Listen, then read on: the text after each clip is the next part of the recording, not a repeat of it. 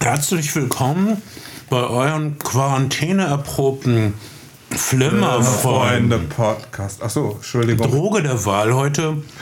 Ähm, Cola Zero, Saskia Mineralwasser mm, und belgische Pralinen. Das meistverkaufte Mineralwasser Deutschlands, wenn man Lidl fragt. Das finde ich ganz toll, weil wenn man bedenkt, dass es eine Tribute-Marke für Saskia Wester ist, die fantastische Schauspielerin von Gute Zeiten, Schlechte Zeiten. Ich freue mich, Saskia Wester, das ist für dich. Nimmt einen tiefen Schluck. Mit Regieanleitung. Nicht ganz einfach unter Masken.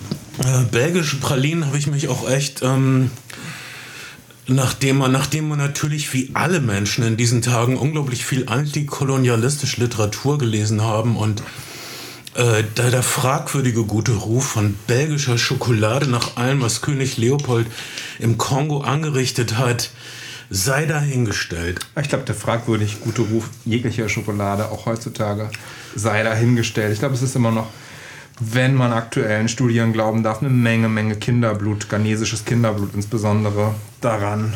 Und eine Menge verbrannter Regenwald darunter. Das ist schrecklich. Ich glaube, von all der Schokolade, die ich weggemampft habe, war vielleicht 0,05% fair gehandelt. Ich schäme mich so tief, aber wir wussten es damals nicht besser. Ach, Unfug. Und Lakritz ist aus Rinderblut oder was?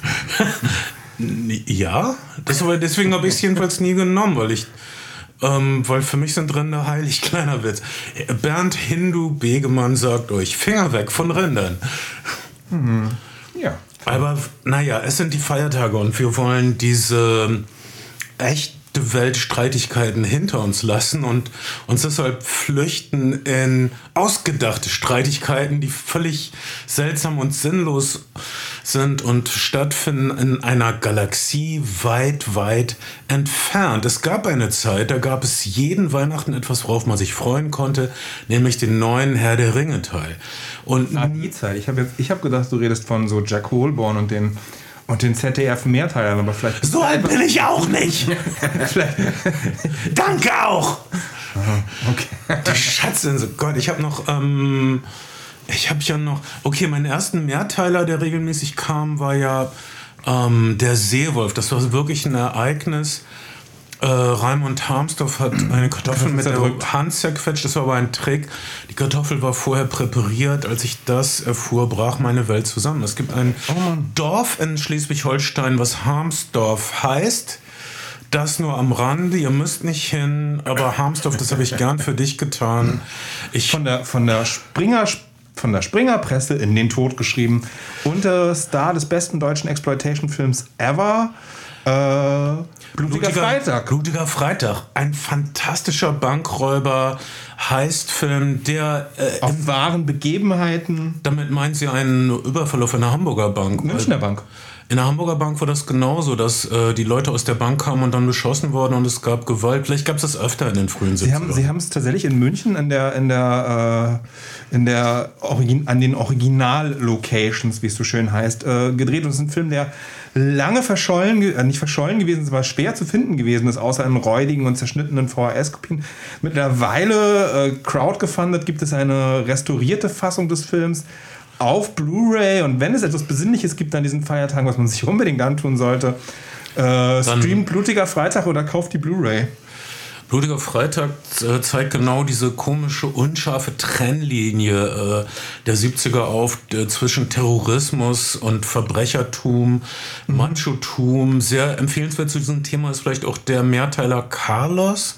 Äh, Haben wir den besprochen? Ich weiß nicht. Nee, haben wir nicht Jedenfalls besprochen. ist der sehr gut, aber hat überhaupt nichts. Oliver Assayas ist deutlich neuer, aber es ist auch ein fantastischer, fantastischer Mehrteiler. Ähm, Blutiger Freitag ist, ist auf jeden Fall vielleicht der italienischste deutsche Genrefilm. Italien hat ja die, hat solche Genre-Granaten, Exploitation-Granaten am Fließband geliefert zu der Zeit. Und das deutsche Kino ist echt eher bieder und, und blutleer im wahrsten Sinne des Wortes gewesen. Mm, Aber Blutiger Dirndl- nicht. Aber unterm Dirndl wurde gejodelt. Entschuldigung.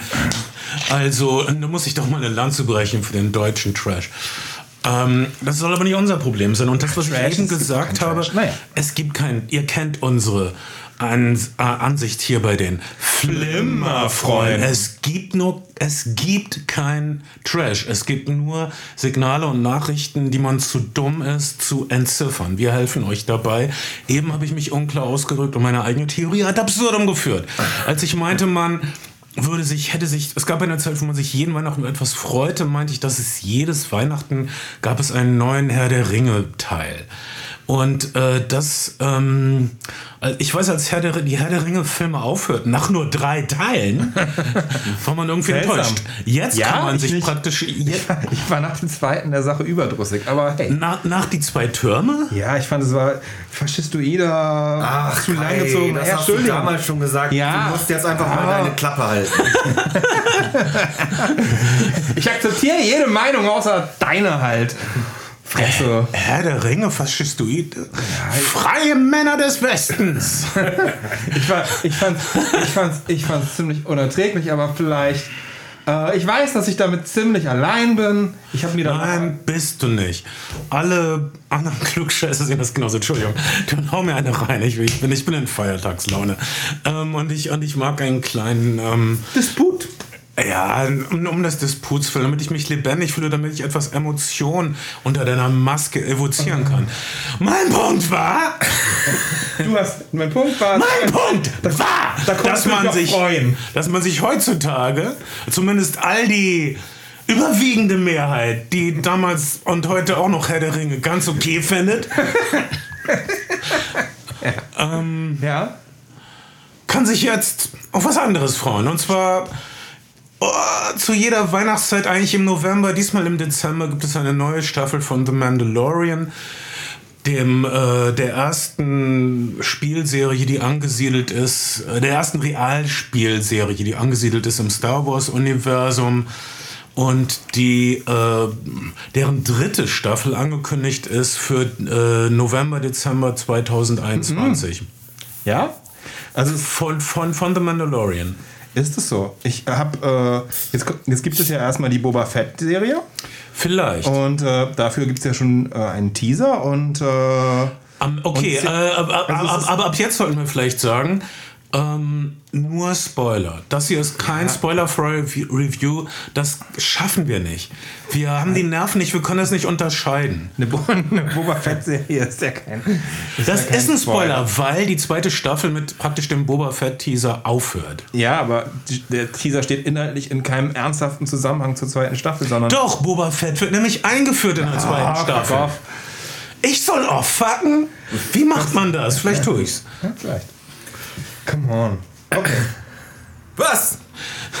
Ja, vielleicht tue ich's. Äh, komm, ich finde, wir sollten fair sein. Einige Leute sind sehr empfindlich. Ja. Einige Leute sind auch sehr einfühlsam. Wir haben hier zum Beispiel, einen- vielleicht posten wir das irgendwo in den äh, sozialen Medien, einen gehäkelten Baby-Yoda. Wir wissen aus der ersten Staffel des Mandalorian, dass die sogenannte Gestalt namens Baby-Yoda eigentlich nicht Baby-Yoda ist, sondern Grogu heißt. Nein, das wissen wir erst in der zweiten Staffel. Genau, das wissen wir erst seit, ich glaube, Folge 3 der zweiten Staffel. Ja. Oder Folge, was nicht, Folge 13, sagt ihm das nicht die Jedi-Ritterin? Okay, weil was wir auch haben, ist eine Jedi-Ritterin, die eine eigene Show bekommt namens Ashoga. Rosaria Dawson entdeckt äh, in, in den Slums New York, saß sie auf einem Bordstein und wurde für den Film Kids gecastet, einfach weil sie so super da rumsaß von Larry Klein.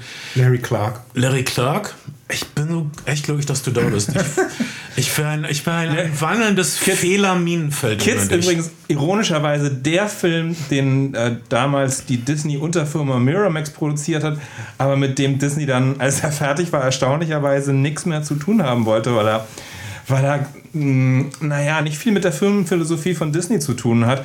Ähm, es geht um Skater-Kids, es geht um HIV, es geht um den Konsum weicher und härterer Drogen und eine Menge, eine Menge Schimpfworte und es geht auch um Vergewaltigung. Alles Dinge, die sich äh, im Disney-Universum zumindest explizit so nicht so oft abspielen. Und Disney hat sehr, sehr viel Zumindest dafür... nicht vor den Kameras. hinter den Kameras. Mhm, Zumindest bei Pixar gab es da. Naja, ähm, also äh, auf jeden Fall hat Disney sehr, sehr viel versucht zu unternehmen, um diesen Film wieder loszuwerden und ist ihn dann auch schließlich erfolgreich losgeworden, äh, was dem Film und seinem, seinem Nimbus äh, nur zuträglich gewesen ist. Ja. Äh, aber das liegt weit zurück in der Zeit, als man noch den Seewolf im Fernsehen schauen konnte. ähm, äh, okay, jedenfalls Rosaria Dawson ist immer noch alive and kicking, wie man so sagt. Und wir haben eine zweite Staffel von The Mandalorian. Wie gefiel euch das, Jungs? Also ich muss sagen, wenn ich es ganz kurz zusammenfassen darf, Unbedingt. Ich, ich bin total getröstet seit der zweiten Staffel. Die erste Staffel fand ich ja ein bisschen zu langweilig erzählt und ein bisschen zu sehr in die Länge gezogen. Das Ja. Gefühl hatte ich jetzt in der zweiten Staffel an zwei, drei, in zwei, drei Folgen vielleicht. Ich, ich glaube, es sind immer nur acht Folgen. oder? Acht Folgen sind es Genau. Ähm, aber den Rest der Zeit war ich wirklich durchgehend gut unterhalten und hatte das Gefühl, endlich nimmt es ein bisschen Fahrt auf und es, es kam mir ein bisschen episodenhafter erzählt vor als, äh, als in der ersten Staffel. Ähm, Ja. Aber das finde ich tut tu, tu dem Format sehr gut. Die Serie ist verglichen mit allem, was man so den, den, den Regeln des neuen, des neuen Fernsehens seit der Jahrtausendwende, seit Sopranos, die Serie ist angenehm unterkomplex. Die Folgen sind meistens auf eine Art und Weise self-contained. Es gibt so einen roten Hering, der quasi durch die gesamte Staffel gezogen wird. Äh, Er muss dieses, unser, unser äh, Mandalorian muss das Kind zurückbringen oder zu seinen, in, in die richtigen Hände bringen. Entschuldigung, ich, ich unterbreche nur kurz. Also der, der rote Hering, von dem Kai so treffend beschreibt, äh, ist also in der ersten Staffel äh, finde das Kind, dann beschütze das Kind und dann bring das Kind. Ist es jetzt. bring das Kind zurück und quasi in Sicherheit. Und ähm, das ist jedes Mal in jeder Folge äh, Anlass für eine sehr einfache Mission, die ihn quasi zum nächsten Clou führt, äh, oder eine, eine sehr einfach, nicht einfach im Sinne von technisch einfach auszuführen, sondern es gibt eine sehr klare Prämisse, was zu tun ist, damit er den nächsten Hinweis auf den, auf die, Ab, auf den Abgabeort des Kindes sozusagen Wir, erhält. wir, wir, wir sind also Zeugen einer intergalaktischen Schnitzeljagd. Wir Genau. hüpfen, hüpfen munter von Planet zu Planet, was Science-Fiction-Fans im Grunde auch wollen. Und ja, es, es, es, guckt sich, äh, ich finde beim, beim, beim, bei der Action und beim Production, also nur das Prinzip ist in der ersten Staffel ja durchaus so etabliert worden, aber sie haben hier bei der, bei der Action und bei dem, beim Production Value deutlich auf die, auf die Tube gedrückt in der zweiten Staffel. Ähm, Diese Technik, auf der das Ganze beruht, sie haben das ja auf der Unreal, also so einer Videospiele-Engine gedreht, mit großen LED-Wänden. Alles ist in Studiosets, sehr kleinen Studiosets, die äh, ein Drittel gebaut und dann halt komplett ins, ins Digitale weitergedacht sind, entstanden. Das sieht alles sehr viel besser aus und die Actionsequenzen haben einfach deutlich mehr Drive noch als im ersten Teil. Ja, das würde ich auch sagen. Wir, Also wir, wir haben ja über, über die erste Staffel schon gesprochen, einfach weil es äh, schon ein Ereignis war. Und wenn man jetzt auch sieht, den Erfolg von Disney Plus, die haben jetzt schon 86 Millionen. so viele Abonnenten, wie sie eigentlich nach fünf Jahren haben wollten, haben sie nach nicht mal einem Jahr. Ja, die Pandemie hat ihnen geholfen, aber auch The Mandalorian hat ihnen geholfen. Disney, Disney ist ein bisschen, bisschen mein, mein Herzbruch des Dezember, aber klar, ich könnte natürlich auch einfach mal den Kapitalismus verstehen. Ähm, Disney hat dieses Jahr 32.000 Mitarbeiter seiner, seiner Parks entlassen müssen und am Anfang des Jahres gab es auch äh, Paycuts für alle, für alle Verantwortlichen und CEOs. Und äh, bereits im, im August wurde mit dem Aktienkurs und den, und den neuen Zahlen von Disney Plus alles wiederhergestellt für die CEOs. Die Boni sind wieder da, volles Gehalt. Nur die Entlassungen wurden nicht zurückgenommen. Und, Verrückt, oder? äh, und jetzt haben sie im November. haben sie das vergessen? Jetzt haben sie im November, jetzt haben sie im November nochmal 4000 Leute entlassen und gesagt, hey, äh, solltet ihr wieder erwarten im Dezember Abend, äh, Arbeit haben, streichen wir euch übrigens die Abfindung, weil dann habt ihr ja Geld. Und ich finde es ich find's halt immer so erstaunlich, dass, dass so CEOs und Leute sich halt so entkoppelt sehen von dem einfachen Ticketabreißer und dass man nicht so eine durchgehende Linie sieht in einer Firma, sondern dass man denkt, okay, das sind die Fußsoldaten und die sind entbehrlich und äh, keine Ahnung, ich habe Kapitalismus einfach nicht verstanden, glaube ich. So macht sich der brutale Manchester-Kapitalismus keine Freunde. Ist, was ich mal zu bedenken geben würde. Naja, es geht ja auch um, es geht bei Disney ja auch irgendwie um eine, um eine Marke, die mit Familienfreundlichkeit wirbt und äh, Ja, keine das Ahnung, geht aber um. Familien, die Geld haben, okay? Nicht irgendwelche armen Ich verstehe gar nicht, warum sie das überhaupt öffentlich machen. Die hätten doch einfach sagen können, ihr müsst euch nur noch ein paar Jahre gedulden, dann wird alles wieder gut. Ja, aber naja. Ähm, sei, ich wollte, ich wollte nicht, ich wollte uns nicht dem Nein, du hast uns jetzt alle ganz schön besinnlich gemacht, Kai. Vielen Dank dafür. Mhm. Ja, wir reden über ein Unterhaltungsprodukt, äh, das äh, leider super unterhaltsam ist und leider sehr viele von Leuten mit neue Herz gemacht worden. und von. Leuten mit Herz gemacht wurde und sehr viel äh, äh, Abonnenten reingezogen hat.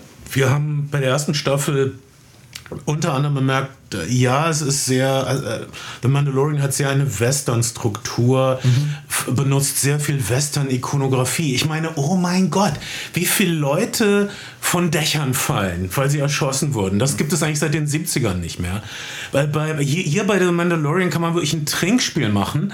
Fällt jemand erschossen vom Dach, trinken Schnaps. Ich sag dir, du stehst keine drei Folgen durch, ohne komplett Hacke zu sein.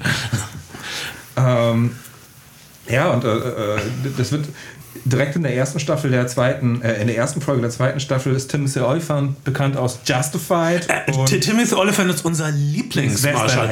Er war der Marschall in Deadwood, einer der besten Western-Serien überhaupt.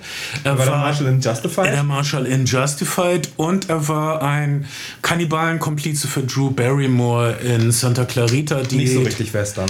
D- er war nicht marschalig, aber er war so, er hat versucht, äh, Vernunft spendend auf Drew Barrymores Kannibalismus einzuwirken, was überhaupt nicht geklappt hat. Und er ist, Timothy Olyphant ist übrigens der lustigste Interviewpartner, den man sich vorstellen kann. Er und äh, Conan O'Brien haben so ein Buddy-Ding gehend. Und wenn man sich die gesammelten äh, Timothy Olyphant, Conan O'Brien Videos bei YouTube anguckt, dann hat man auf jeden Fall einen Nachmittag lang sehr solide und sehr lustige Unterhaltung. Super Tipp. Timothy Olyphant ist jedenfalls zurück als Marshall. Ich würde sagen, in seiner Paraderolle. Ob es ihm passt oder nicht, er ist jetzt der amerikanische Marshall. Er ist das gute am amerikanischen Konservativismus, kann man das so sagen? Für mich ist er das auf eine Art.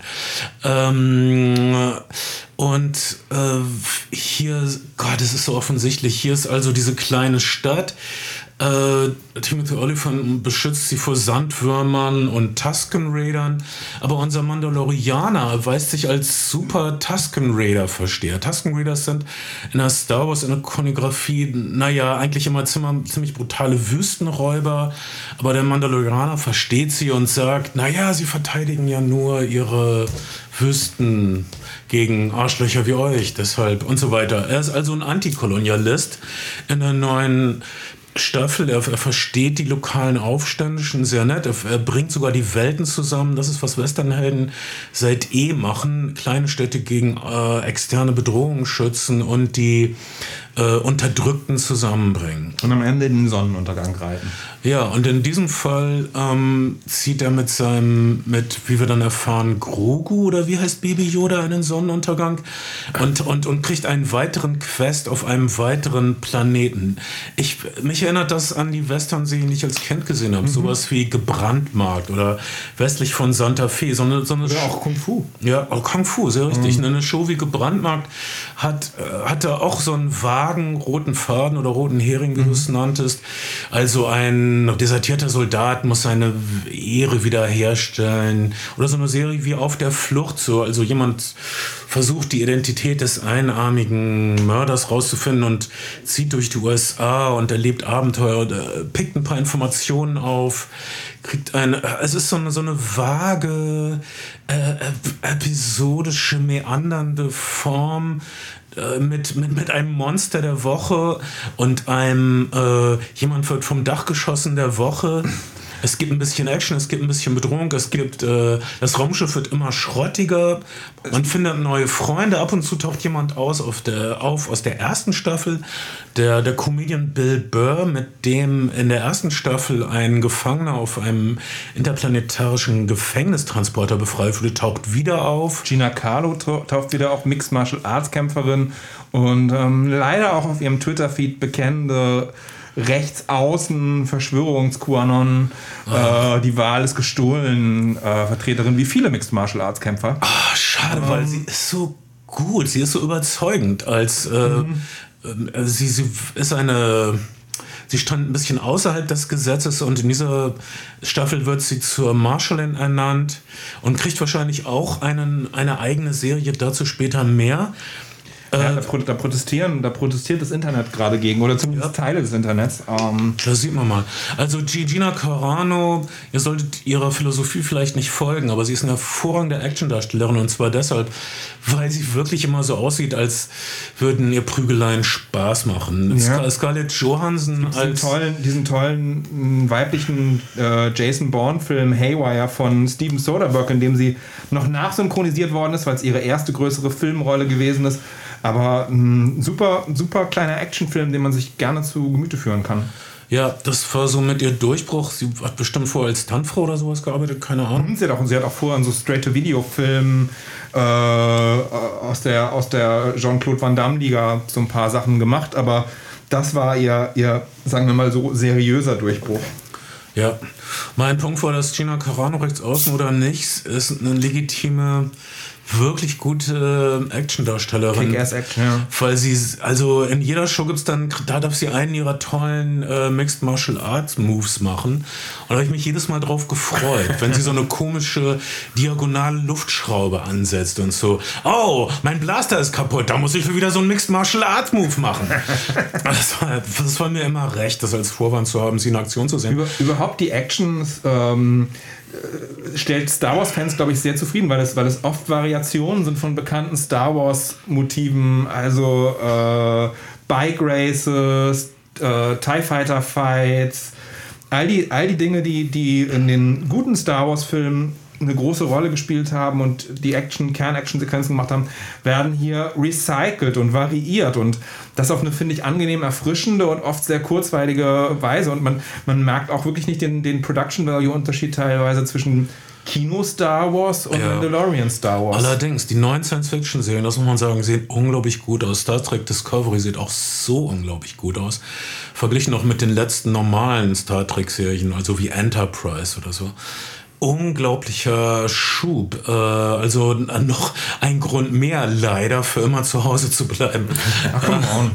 Nein, ich, ich, Gott, ich freue mich so, wenn die Kinos wieder aufgehen. Die, die Wahrheit ist natürlich tatsächlich auch, dass keines, keines dieser Franchises ist im Streaming entstanden, sondern es sind Franchises, die ihre Größe und ihre Magie dadurch entwickelt haben, dass sie auf der großen Leinwand gespielt haben. Bis heute ist es niemandem gelungen, von diesen Streaming-Diensten ein eigenes Franchise nur via Streaming aus dem Boden zu stampfen. Dafür braucht es weiterhin, weiterhin die Leinwand. Und ähm, ich will das glauben und ich will auch der Erste sein, der in der Schlange steht, wenn die Kinos wieder aufmachen. Äh, zum, jetzt, wo wir keine Kinos haben, können wir zumindest recycelte Filmklassiker in The Mandalorian haben. Äh, man hat nicht nur Elemente aus anderen Star Wars-Filmen mhm. oder Star Wars-Serien oder der umfangreichen Star Wars-Literatur, den endlos vielen Star Wars-Romanen. Es gibt 900 die, oder so, keine Nicht zu vergessen die Videospiele. Und die Star Wars-Comics, das ist alles äh, ich würde sagen, sehr liebevoll zusammengeklaubt. Ohne dass man was darüber wissen müsste. Also die, ja. Die, ja. Äh, aber es werden eben auch ähm, andere Filmklassiker zitiert. Lohn der Angst zum Beispiel. In, in dieser Staffel haben wir ein, äh, eine liebevolle Hommage, würde ich es wirklich nennen, an Lohn der Angst. Das ist, ist die Episode, wo Bill Burr, der berühmte Stand-up-Comedian, wieder auftaucht und ein äh, als, als Sträfling, der sich resozialisiert mit einer sehr gefährlichen Mission mal wieder. Es muss wieder geheime Informationen aus einem Imperiumshauptquartier rausge ich weiß auch nicht werden. Es muss, man muss immer heimlich irgendwo rein und muss drumherum, drumherum Leute zusammenschlagen und am Ende fliegt was. Ja, es fliegt was in die Luft. Das ist doch egal. Und ähm, also ein. Hier fliegt auch gerade was in die Luft. Wow. Hier hat jemand hier tatsächlich. Hier ist, ich würde sagen, es ist ein klassisches Drive-by-Shooting. oh Mann. Jem, jemand in Hamburg-Eimsbüttel ist also an Feuerwerk gekommen und zündet es. Ja. Ich hoffe, dass da aber gleich die. Ähm, die Ordnungsmacht. Die freundlichen äh, Öko-Blockwarts vorbeikommen. Das, das, das war jetzt zu abfällig. Ich habe nichts gegen Öko-Blockwart. Das, das ich bin ja selbst einer. zu sein, oder? Was ist denn das? Was zur Hölle? Naja. Ähm, Naja, du warst bei dem Feuerwerk, das Mandalorian auf unseren Bildschirmen zündet. Also Lohn der Angst, falls ihr es nicht wisst, äh, schaut Lohn der Angst, äh, Klassiker aus den 50ern, schwarz-weiß, wundervoll remaked von William, William Friedkin, The Friedkin Sorcerer. als, sagt man nicht Sorcerer? Ach egal. Jedenfalls, äh, Oder Klugscheißer. Man sagt auf jeden Fall auch Klugscheißer. man sagt The Sorcerer. der Film, der, der leider gefloppt ist in den 70ern, zeitgleich als Star Wars rauskam.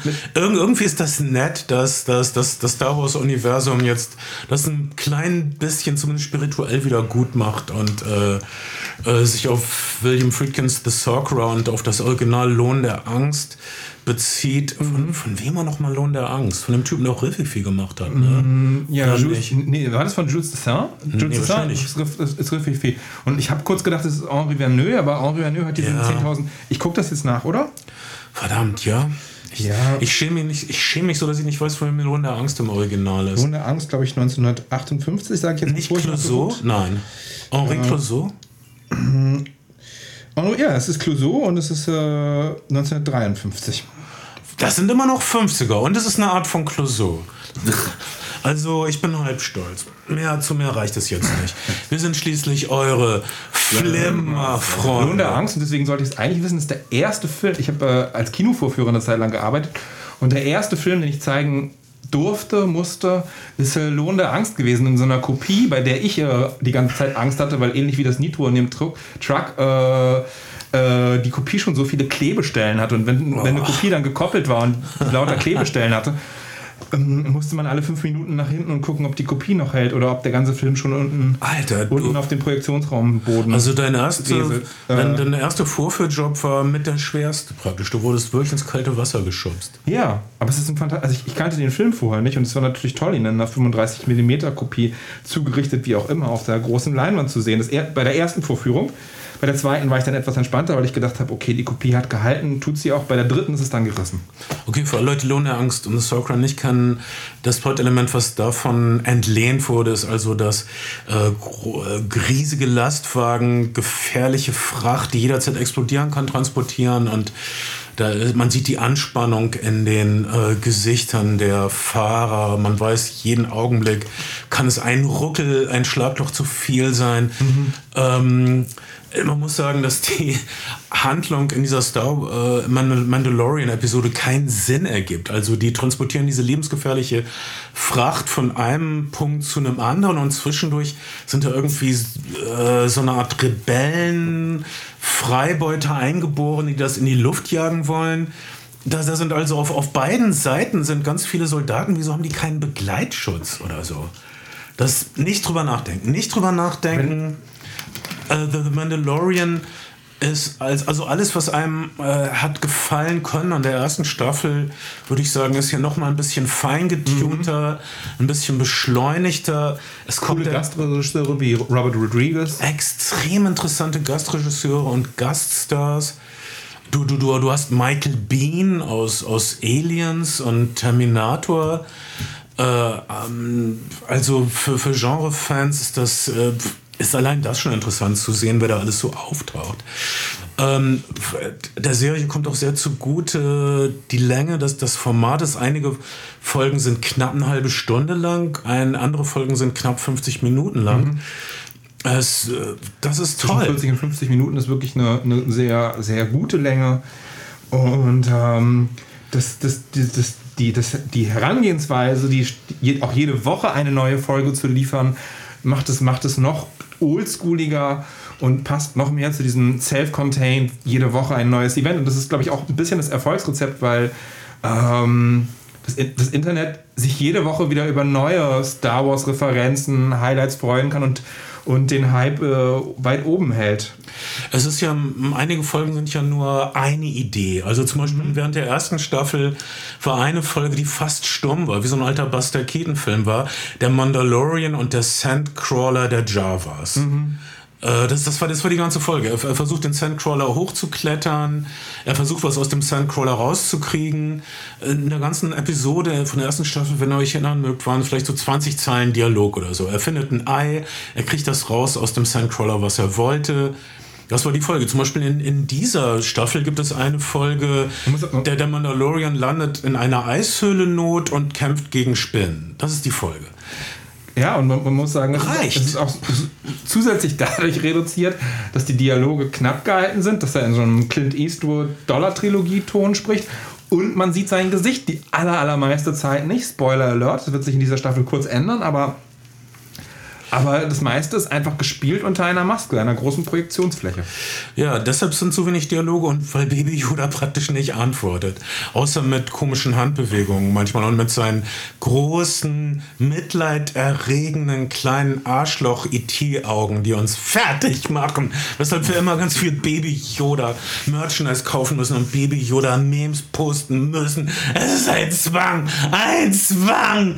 Nicht für mich. Ich stehe da komplett drüber, weil ich das rationalisiert habe. Es gibt eine sehr interessante Folge, nein, mehrere interessante Folgen äh, insgesamt, aber das erste Mal, wenn es passiert, ist es ähm, irgendwie interessant, dass der Mandalorianer, nennen wir es doch mal deutsch, auf weitere Mandalorianer trifft, die aber nicht so strikt sind wie er, die nicht seinen, exakt seinen Kodex vertreten. Also das sind Mandalorianer und Mandalorianerinnen, es ist so kompliziert, die auch mal ihren Helm abnehmen. Ähm, und da wird enthüllt, dass unser mandalorianischer Held im Grunde ein ultraorthodoxer ist, fast sogar ein fanatischer Typ, der eigentlich, eigentlich ist es so ein Islamist im Grunde fast, kann man sagen. Also das ist ein bisschen, das ist, na, es ist ein bisschen zu weit gefasst. Ja, er ist, er ist auf jeden Fall ultra-orthodox und er gehört einer, einer Abspaltung an, die diese eine Sache mindestens sehr, sehr strikt und sehr streng sehen. Man könnte argumentieren, dass das so eine Art Islamist, weil in der ersten Staffel sagt er sowas wie, Waffen sind meine Religion. Ich Aber bitte das euch. löst aber- sich ja schon während der zweiten Aber, äh, ja. Staffel auf. Also er, er wird ja viel. Er, er ähm, hält sich ja nicht mehr an seine eigenen Regeln. Und da bin ich froh drum. Ich ich, auch. ich glaube, Baby Yoda hat sein Herz erwärmt. Das möchte uns die Serie auf jeden Fall glauben machen. Ich bin gespannt, wie es in der dritten Staffel weitergeht. Vor allen Dingen, weil äh, das Schicksal von Baby Yoda so ungewiss ist und man kann sogar vermuten, dass es vielleicht gar nicht weitergeht und dass Baby Yoda grausam stirbt. Denn Baby Yoda taucht überhaupt nicht auf in der Sequel-Trilogie, die gerade äh, gelaufen war im Kino. Also äh, der, Mandal der Mandalorianer, für Leute, die sich nicht auskennen oder sich so interessieren für die Star Wars-Zeitlinie, spielt also zwischen der Originaltrilogie und der Teil modernen, jetzigen geraden Sequel-Trilogie. Er, er spielt also zwischen Teil 6 und Teil 7. In einem 30-jährigen äh, Zeitraum. Äh, ja, Und wer sich ein bisschen auskennt und die letzte Folge sieht, der weiß, dass das Schicksal eher düsteres bereithält. für den armen kleinen Baby Yoda. Ja, Oder dass Leute, die sich die Serie ausgedacht haben, einfach gedacht haben, das hier wird nicht stören. denn zumindest eine Figur aus der, aus der letzten Folge treffen wir, treffen wir in der neuen Trilogie äh, und direkt in The Force Awakens wieder. Wir lassen uns aussprechen, das ist eh mit Spoilern. Also, ihr kriegt in der letzten Folge als großes Deus Ex Machina, als großes Kaninchen aus dem riesigen Zylinder erscheint ein digital verjüngter Mark Hamill, sprich Luke Skywalker, und nimmt Baby Yoda mit, um sich um ihn zu kümmern oder um es zu kümmern. Wir wissen zu diesem Zeitpunkt nicht mal, ob Nicht Baby ohne vorher eine neue Superspezies von Stormtroopern auszulöschen. Ja, gut gemacht, Luke. Gut, dass die alle tot sind. Es, es gab echt böse Stormtrooper. Können Maschinen tot sein? Nein. Aus, ich habe ausgelöscht gesagt. Ich weiß, ich weiß schon lange nicht mehr, was ich gesagt habe vor 30 Sekunden. Das wäre echt zu viel verlangt, aber, aber äh, ich weiß nicht. Ich sage auch Maschinen haben mein Herz. Ja, Ähm, okay, das war, das war jetzt, ich weiß nicht, ob erschöpfend, aber auf jeden Fall hinreichend Mandalorian beleuchtet. Und wir haben, wir haben noch eine, äh, eine zweite Rette das Kind. Vielleicht nicht unbedingt bringt das Kind in Sicherheit, das beschreibt es nicht so richtig, die Serie, Serie für euch. Äh, halt, ich würde gerne noch ein bisschen über. Oh. Entschuldigung, äh, ich möchte nicht in eine Parade fahren, aber ich äh, sehe mich genötigt, es zu Tust tun. du aber. Weil ich die Entwicklung in der Serienlandschaft die Entwicklung, die unter anderem auch von The Mandalorian angestoßen wurden, für spektakulär halte. Ich rede unter anderem von der großen Disney-Investorenkonferenz, die vier Stunden dauerte. Und Zehn neue Star Wars-Serien. Äh, ich, elf neue Star Wars Serien und Filme insgesamt. Also ein, so, sowas wie sieben Serien und. Nein, nein, nein. Äh, zehn Serien, ein, äh, ein, ein neuer angekündigter Film. Das habe ich aus der Investorenkonferenz mitgenommen. Auf jeden Fall eine Menge neues Zeug. Und eine, ein paar von den Serien werden, also es ist klar, der, der, der Film, der auf, der auf jeden Fall fest angekündigt wurde, ist ein neuer Star Wars-Film von Taiki Waititi, der letzten. Mhm Torfilm gedreht hat. Und Für der, 2023. Und der Jojo Rabbit gedreht hat. Bestimmt eine gute Wahl, diesen Mann für Star Wars-Universum auch als Regisseur zu gewinnen. Die Serien sind wirklich interessant und die sagen mir, äh, dass da was völlig einzigartiges Neues im Busch ist, nicht nur in der Star Wars-Welt. Äh, ich, ich, ich würde gerne einen kurzen Exkurs versuchen, wenn ich darf. Nein. Und zwar. Doch, natürlich.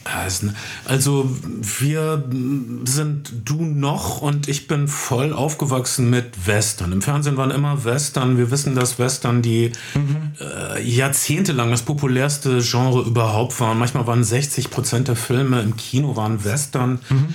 Wenn also irgendwo zwischen 1939 und 1900 vielleicht 65 sind, sind Western auf jeden Fall das, das dominante Genre, erst im Kino und dann, dann vor allen Dingen im Fernsehen gewesen. Ja, und wenn man Film, äh, in einen Film investieren wollte und auf gar keinen Fall sein Geld verlieren wollte, investierte man am besten in einen Western oder so.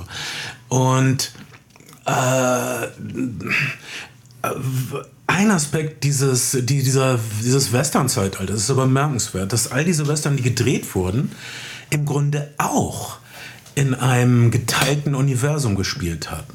Haben alle, ob es eine Western-Komödie war oder ein John Wayne Kavallerie-Western oder ein Film, wo es äh, um das Leben von Indianern ging, was weiß ich. Es spielte alles im selben mystischen Western-Universum, was irgendwie im Unterbewusstsein der Zuschauer und Fans war.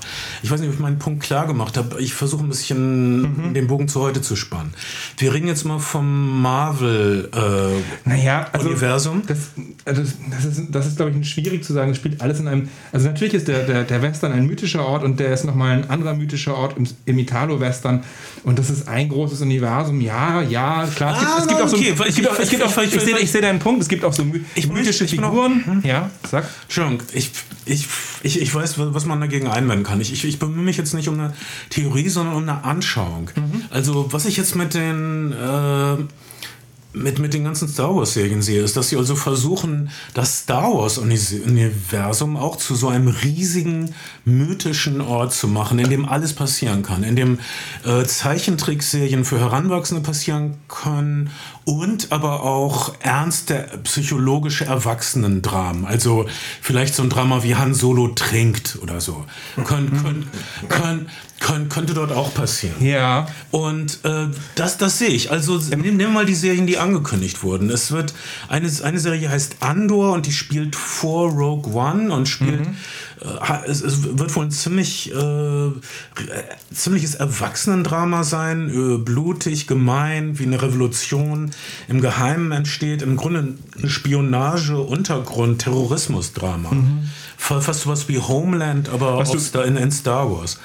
Und, und dann hast du Rangers of the New Republic, äh, das wurde auch angeteasert, vielleicht ist Gina Carano einer dieser Ranger. Man, man sah auch ein paar dieser Ranger in X-Wings, mhm. wie sie mit Lasergewehren komplett Marshall-mäßig die, die von ihren Pferden hinweg mit ihren äh, Gewehren auf Monster schießen äh, wie, die einfach wahrscheinlich so versuchen, die Ordnung in diesen rebellischen äußeren Bezirken des Universums herzustellen. Nee. Äh, ähm, und dann, was hat man noch? Man, man hat Serien über äh, genetisch veränderte Sturmtruppen. Äh, man hat äh, Serien über die, den, die Jedi-Ritterin Ashoga, die auch einen Auftritt mhm. hatte in einer Folge das wird ein riesiges Universum gefüllt mit Geschichten, was, das, ja was schon vorgezeichnet ist durch die vielen, vielen Bücher und Videospiele, was jetzt gefüllt wird mit endlos vielen Filmen und Serien und Special Events und Anime-Crossovers. Naja, dass, dass Disney die Kuh melken wird, steht ja, steht ja außer Frage. Und dass, dass das Star Wars-Universum jetzt als Vehikel dient für alle möglichen Genres, alle möglichen Formen und Serien. Bestimmt, bestimmt wird so. Ich glaube immer, Disney wird gucken, dass es nicht zu düster wird, auch in The Mandalorian, dass, dass viele Western-Tropen bemüht, dass es einen hohen Bodycount hat, sehen wir nirgendwo auch nur einen Tropfen Blut. So ist es alles immer noch sehr auf eine Art und Weise kindgerechtes Töten, wenn es das überhaupt gibt. Bis jetzt ja, aber zum Beispiel die ähm, Calrissian-Serie, die ähm, angekündigt wurde, wo es dann also darum geht, wie Han Solos Freund vielleicht Chef der Wolkenstadt wird, äh, die wir kennen aus Das Imperium schlägt zurück. Ähm, das kann ich mir auch vorstellen, dass das irgendwie so ein etwas ernstereres Erwachsenendrama ist, darüber, was für Kompromisse man machen muss, um äh, äh, an die Spitze zu kommen. Das ist vielleicht wie, fast wie so, wie so eine Gangster-Serie. Mhm. Ähm, also hier in The Mandalorian bleiben wir auf jeden Fall. Es ist auch für Kinder. Es gibt einen unglaublich hohen Bodycount, sehr viele Tote. Es, äh, es, spritzt aber nie Blut und es wird nie dunkel. Wenn mal irgendwas Dunkles aufzukommen scheint, heißt es wieder sofort heißer Hopp auf zum nächsten Planeten. Ja, und, und man, es gibt auch keine keine wirklich gebrochenen Charaktere, was so das ein, ein Merkmal moderner Serien ist, sondern, sondern es ist eigentlich nach zehn Sekunden zu erkennen, wer gut und wer böse ist, wer das Herz am richtigen und wer das Herz am falschen oder gar kein Herz hat, Fleck hat. Ach, das fand, fand ich gar nicht so. Ich fand zum Beispiel, dass die ähm, das Imperium ähm, je mehr es Richtung Fußsoldat geht, desto sympathischer wurden. naja, äh, äh, aber das sind ja auch die, die, die, Hand, die Handlanger des Imperiums und dass Stormtrooper in ihren Trotteldialogen auch irgendwie ganz charmant auf eine Art und Weise wegkommen. Ja, aber es sind halt trotzdem Stormtrooper. Niemand, niemand, hat, niemand hat ernsthaft jemals Zweifel an seiner Mission geäußert. Das Doch, ist die, es gibt äh, diese eine Szene, wo, eine Szene. Äh, wo, wo es den Dialog gibt und ähm, äh, der eine Stormtrooper zu dem anderen im Cockpit sagt, willst du wirklich für diesen Scheiß sterben? Ah ja, ja, das stimmt. und der andere ihn sofort erschießt. ja, ist echt ein ganz toxisches Arbeitsumfeld bei den, bei den Imperialen, das muss man schon sagen. Aber sie haben auch immer, sie, sie haben ja immer ihren Spaß daran zu erklären, dass das Imperium eigentlich besser ist für die Menschen. Ein imperialer Offizier erklärt das ja auch sehr gut ja, wir werden hier ein bisschen Chaos verbreiten und dann werden sie mit offenen Armen wieder zurückgerannt zu uns kommen, weil sie Ordnung wollen. Menschen wollen Anweisungen. Könnte was dran sein. Menschen wollen Ordnung und sind äh, verführbar. Ich jedenfalls. Schickt mir Geld und ich tue, was ihr sagt. hey, äh, äh, du hast doch gerade einen neuen Song draußen und ihr spielt vor Weihnachten noch eine Show, oder?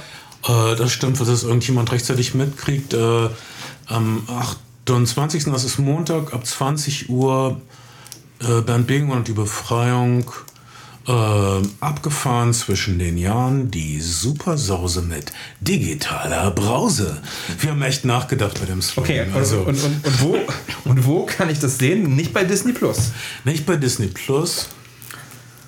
Oh, das ist eine gute Frage. Ich glaube, am besten geht man einfach auf die Knus-Seite, da werden wir nämlich spielen und da wird man dann weiter verlinkt zum okay. Streaming-Service. Vielen Dank, dass du das sagst was es für mich umso schwerer macht, meinen Mega-Exkurs fortzusetzen. Mhm. Ich wollte nämlich sagen, dass wir hatten ein bisschen über Herr der Ringe gesprochen und so. Mhm. Äh, das ist für dich ein schmerzhaftes Thema. Du magst es nicht, nicht. mal bedenken, weil du komplett antifaschistisch bist und das ist cool. Das, das, ich habe hab ich, alle Hobbit-Filme gesehen, okay. ich habe alle Ringe-Filme gesehen. Ich will nur gerade sagen, dass, also für meinen Geschmack, äh, ich behaupte das jetzt, was alle versuchen, ist so ein Wettrennen, wer, wer zuerst so ein neues Western-Universum aufbauen kann.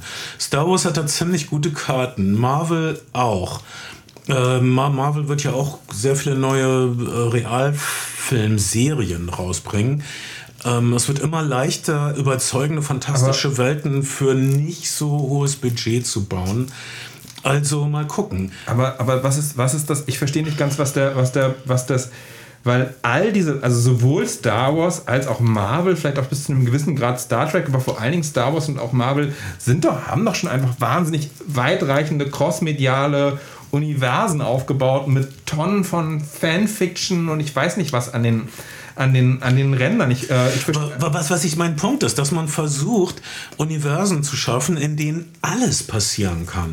So, so sowohl Zeichentrickfilme als auch äh, Erwachsenen. Aber das hat man doch schon lange, oder? Also es gibt doch jetzt schon DC und Marvel Zeichentrickfilme und so. Ma Marvel hat es zumindest, schafft es zumindest unter in dem Marvel-Universum alle Genres von Filmen zu machen. Also Einbruchskomödien und oder Kriegsfilme. Ja.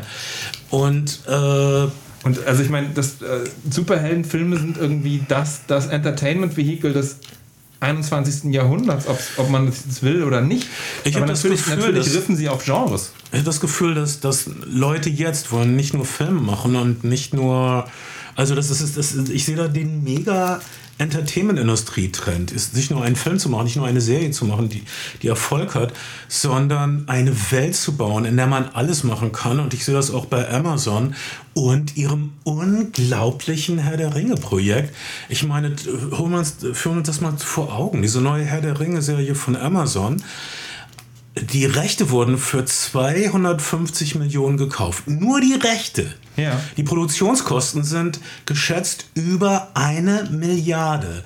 Da werkeln die schon seit drei Jahren dran rum in einem riesigen Gebäudekomplex mit absoluter Geheimhaltung, mit abgedunkelten Fenstern, mit einer Security, die besser ist als die Security des Deutschen Bundestages wahrscheinlich. Und ähm, was nicht so schwer ist, glaube ich. Also, das finde ich. Nee, ah, vielleicht nimmt das. Und äh, dort ist doch auch äh, wahrscheinlich der Hintergedanke, wir wollen das Monopol auf Herr der Ringe haben, wir wollen äh, äh, ein riesen Entertainment-Moloch in dieser Herr der Ringe-Welt spielen ich lassen. Weiß, ich weiß nicht, wie, wie, wie die Nachkommen von Tolkien, die ja auf viele Sachen vielen Sachen den Daumen haben, wie lax die mit ihrem Universum umgehen. Mm, bei, bei George Lucas konnte man schon, als ihm noch Lucasfilm, als er noch bei Lucasfilm das äh, Sagen hatte, das Lichtschwert in der Hand, konnte man sagen, er hat, er hat, er hat schon so Happy Hippo Crossovers für die Überraschungseier erlaubt. Ähm, da, ich glaube, ich glaube, in diesen Universen ist, ist, ist auch jetzt schon alles, alles möglich und auch in den, in den, in den Marvel Comics doch schon immer. Also ich, äh, klar, ich sehe, dass das irgendwie Disney hat Marvel und Disney hat Star Wars. Das sind sozusagen zwei fette, fette Kühe zum Melken und zwei riesige Franchises. Ich sehe, sehe, also ich sehe aber nicht sozusagen, also was, was so was, das, was der revolutionäre neue Gedanke daran ist, das zu diversifizieren. Das große, ich würde sagen, das ist das große Denken, dass man jetzt Welten baut, die äh, von allen Seiten ausbeutbar und von allen Seiten zugänglich sind. Äh, ich meine, ich bitte dich, elf äh, Filme und Serien. Ja, klar, aber also ich, die, Disney, Disney hat halt seinen Launch damit, damit platziert, dass sie einfach einen wahnsinnig großen Backkatalog hatten. Die haben halt 20th Century Fox den kompletten Katalog, sie haben den kompletten Disney-Katalog. Da, damit haben sie jetzt erstmal gewuchert mit diesen Funden. Und jetzt müssen sie, jetzt müssen sie halt eigenen originären Content kreieren. Und ähm, warum nicht unter dem Star Wars Banner? Und, und das ist für, für jemanden, der, der, der sozusagen was verkaufen will, erscheinen mir das die profitabelsten Banner, egal was man so. Und wenn man dann, wenn man dann halt eine, eine Serie, unser Lehrer Dr. Specht macht, dann spielt es halt vielleicht an der imperialen Kadettenschule. Und, äh das würde ich sofort sehen. Robert Atzorn Aber, ja. hat Gewissenskonflikte, weil ihm einige Dinge, die im Imperium passieren, dann doch ein bisschen arg erscheinen. Ja. Also darauf freuen wir uns. Ich gebe es nur kurz zu bedenken. Ja. Ich, ich finde es spektakulär. Ich, ich weiß nicht, ob es künstlerisch von Wert ist. Also zum Beispiel The Mandalorian ist wundervolle Unterhaltung. Äh, vielleicht gibt es dort auch ein paar tiefe Gedanken. Ich habe sie jetzt nicht unbedingt entziffern können. Ich glaube, ja, ich, ich, glaube aber auch, dass Mandalorian, weil du sagst, alles ist möglich, für viele Fans auch deshalb attraktiv gewesen ist, weil es, weil es den alten Star Wars Vibe eben noch genug eingefangen hat. Die Actionsequenzen und viele, viele der Figuren riffen eben auf den, auf den allerersten drei Star Wars-Filmen. Ja, die, die, die Tiefe bei, bei, bei Star Wars ist ja eigentlich familiäre Bindung. Also die Bindung. Das ist eine Familiensaga. Ja, genau. die, die Verbindung zwischen Vätern und Söhnen vor allen Dingen. Dass man. Äh, seine Interessen, die man hat in der Welt, aufgibt, um ein Familienmitglied zu schützen. Äh, also wenn, wenn es eine, eine tiefere Seele gibt in der Star Wars Saga, dann ist es wahrscheinlich das, dann ist das die Essenz, diese und familiären Bindungen, die man ehrt oder Schön. verrät. Ja, und es ist natürlich tatsächlich so, dass das, die Serie jetzt viel Genre-Kino assimiliert hat, von die sieben Samurai über lohnende Angst. Oder aber auch einfach Ideen aus Marvel-Filmen wie, wie äh, äh, äh, fliegende, fliegende, behelmte äh, Mandalorianer. Alter, äh, John Favreau, der, der Macher von The Mandalorian, einer der Hauptmacher. Stimmt, hat auch, hat auch den ersten. Hat immerhin Iron Man gedreht. Den ersten Iron Man und gedreht. Da hatte sich wahrscheinlich auch, scheiße, schon wieder eine Serie über einen Typen in einer Stahlpanzerung. ich bin genervt. Aber der, der wichtigste äh, Film, das wichtigste Werk von John Favreau, was auf äh, The Mandalorian hinweist, ist ja John Favreaus wenig beachteter Kinoflop namens Cowboys und Aliens, Ah, ja. wo du diesen Mix schon im Titel hast. Und hier in The Mandalorian führt er das wirklich zusammen. Das Beste aus der Cowboy-Welt und das Beste aus der Science-Fiction-Welt. Wir warten auf die imperialen Daltons. Ähm, Ich fand's toll. Ich mochte den Cowboy und Aliens Film. Ja, ne? ja, ich fand den auch okay. Ähm, Viel Schönes dabei. Ich klinge wie ein Arschloch, wenn ich sowas sage. Tut mir leid. ja, vielleicht- ja. Bin ich der Einzige, der meine belgischen Pralinen isst? Ist es daran, weil dass ich alle, alle die ich angefasst habe, habe ich schon aufgegessen. Also, also, Ich glaube auch, du hast einfach alle angefasst. nein, ich habe nur die hier angefasst und die habe ich gegessen. Zeig doch noch mal mit dem Finger auf die, die du Ich nicht habe angefasst hast. hab es nur auf die Löcher gezeigt. Auf die Löcher habe ich gezeigt. Ja. Glaubst du, ich habe Luft kontaminiert? Ich wünschte, ich könnte auch auf das Loch in meinem Herzen zeigen, aber, aber es ist zu groß, um nur mit einer Hand drauf. Dann nehme ich sie eben wieder mit. Vielleicht, ich wollte sie nur sortieren, das war vielleicht ein Fehler von mir. Wahrscheinlich meine Ordnungsliebe Ich sag- hindert mich wieder mal zu meinen Mitmenschen zu ich, gelangen, ich sag dir, menschlich. ich sag dir, Full Disclosure, es ist heute der zweite Weihnachtstag und ich habe hab, hab noch ein, ein Essen vor mir und ich möchte, möchte nicht unhöflich erscheinen, indem ich irgendwas vorher in meinen Magen äh, fülle. Das wird üppig. cool, du möchtest, dass da mehr Platz ist. Ich habe mir noch keine Entschuldigung ausgedacht. Tut mir leid. Du magst sie einfach nicht. Ich habe ich hab mir mein, meine kleine Lüge apart zurechtgelegt. Ben hat. Äh, Mir ist der Appetit vergangen, als du meinen Salmiaksalz umgeworfen hast. Ich wusste bis heute nicht, dass es Salmiaksalz überhaupt gibt. ich wusste das. Außerhalb von viktorianischen Stimmt, Schauergeschichten. du, du bist reingekommen und hast gedacht, oh, hm, Kokain, toll, Ben, endlich. Es, es sieht aus wie Kokain, es schmeckt wie Kokain, es wirkt wie Kokain. Woher sollte ich wissen, dass es Salmiaksalz ist? Ähm, okay, äh, ähm, ähm, soll ich jetzt nochmal probieren, den, den, den Übergang zur zweiten Serie mit dem Kind zu schaffen? Oder Wir haben eine zweite Serie jemandem kennt. Welche wäre das? Habe ich die Good Lord gesehen? Bird? Nein, lass uns das bitte nächstes Mal machen. Am besten du gehst jetzt ordentlich schnell zu deinem, äh, zu deinem Essen und lass uns nächstes Mal The Good Lord Bird, den heißen neuen Scheiß mit Ethan Hawke machen. Und ähm, ich finde, das, das war's jetzt. Es ist der zweite Weihnachtstag. Wir sollten leben. Leben, Kai. Okay. Okay. Dann, äh, dann hören wir an dieser Stelle auf. Wir hören uns bald wieder und ja, kommt, kommt, kommt heil ins neue Jahr, es sind harte Zeiten. Pornhub hat einen Großteil seines Contents gelöscht, ich weiß. Sorry. ja, und zwar die Sachen, wo du mich heimlich auf dem Klo gefilmt hast. Ich habe dir gleich gesagt, dass das nicht gut kommt. Das, das, hart, das wirklich harte ist, dass es so einen New York Times Artikel gab, äh, so eine Re Recherche über, über Po- Kinderpornografie und ähm, äh, Revenge Porn. Und Pornhub hat so gesagt, ja, hm, wir gucken mal, wir nehmen mal so zwei, drei Videos runter. Dann gab es einen Guardian-Artikel und der Druck wurde größer. Nichts ist wirklich passiert. Und dann haben Mastercard und Visa gesagt, okay, wir machen keine Geschäfte mehr mit Pornhub. Und dann hat dann ist innerhalb von Stunden ist alles, was nicht irgendwie verifizierter Upload ist, von der Plattform geflogen. Einfach weil der Geldhahn zugedreht wurde. Und das ist noch eine Lektion, die ich anscheinend im Dezember über Kapitalismus lernen musste. Ähm, dass Kapitalismus offen ist für unabhängige Meinung, die einwirken kann auf die Kräfte, die tatsächlich gravitätisch wirken können. Ja, das hätten ja vielleicht im Zweifelsfall. Du hast ja nicht mal versucht zu verstehen, was ich doch, ausdrücke. ich habe doch, ich hab versucht zu verstehen, dass, dass, äh, dass äh, Mastercard und Visa von niemandem legitimiert, von niemandem gewählt, nicht dafür berufen, irgendwelche politischen Entscheidungen zu treffen, eine Entscheidung getroffen haben, die in diesem Fall moralisch richtig erscheint und dann erst Pornhub reagiert hat. Ähm, aber es hätten vielleicht vorher schon andere Leute Entscheidungen treffen sollen, die Pornhub zum Reagieren bringen. Aber anyways. Wieso beschäftigst du dich überhaupt mit diesen Dingen? Das finde ich schon mal sehr verdächtig. Ähm, Nein, ich, ich habe gerade eine das Loch in interessante. meinem Herzen.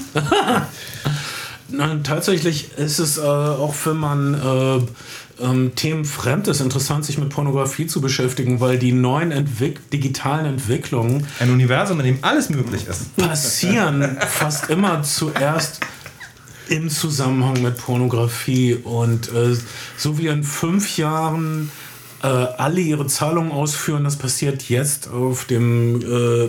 Feld der Pornografie. Also Den, den Blu-ray HD-DVD Kampf, der letzte große äh, äh, medienbasierte Kampf, hat auch die Pornografie entschieden. Die Frage, ob 3D erfolgreich sein wird oder nicht, hat auch Pornografie entschieden. Pornografie scheint immer, scheint immer das, äh, das Medium zu sein, das es zuerst etabliert. Und wenn es für Pornografie funktioniert, dann ziehen die, ich sag jetzt mal, konventionelleren, kindgerechteren Medien. Ja, und zehn Nach- Jahre später, zehn Jahre danach versuchen das dann auch die Musiker, aber dann ist es meistens zu spät. ich weiß das, weil ich eine m, Dokumentation auf Arte gesehen habe. Und jetzt möchte ich da nicht mehr drüber sprechen, okay? Jetzt, jetzt frage ich mich, was zehn Jahre nach der Pornografie auch die Musiker äh, versuchen und Geld zu bekommen durch Ach so. Online-Interaktion. Ach so, ich, ich habe hab an die Shows gedacht, bei denen du dich ausgezogen hast, aber hey. Ja, das war, das war ein, ein, ein, ein loser Gummizug. Der, das war keine Absicht. Die deutschen Red Hot Chili Peppers nur nicht musikalisch. Alter, ich bin auch sonst nicht Red Hot Chili Pepper. Ich Nee. meine, ich habe nicht, äh, ich habe nicht erlaubt, dass Cher an mir rumfummelt, als ich erst zwölf war. Du, hast, du hast nicht die Anthony Kiedis Biografie Habe ich, gelesen, ne? hab ich in Auszügen tatsächlich. Ähm, Ich habe ich hab mir die Stelle vorlesen lassen. ah, okay. Von? Jemandem, der das Buch hatte. Okay. Und ähm, das ist die Gewinnfrage bis zum. Ähm, cool. Dann, äh, dann war's das. Das war das, aber wir sind noch nicht vorbei mit euch, denn wir lieben euch sehr. Wir sind eure Flimmer-Freunde. Wir sind immer für euch da, außer wenn wir es nicht sind. Ich hoffe, wir hören uns bald wieder. Tschüss. Ciao. Alright, ciao.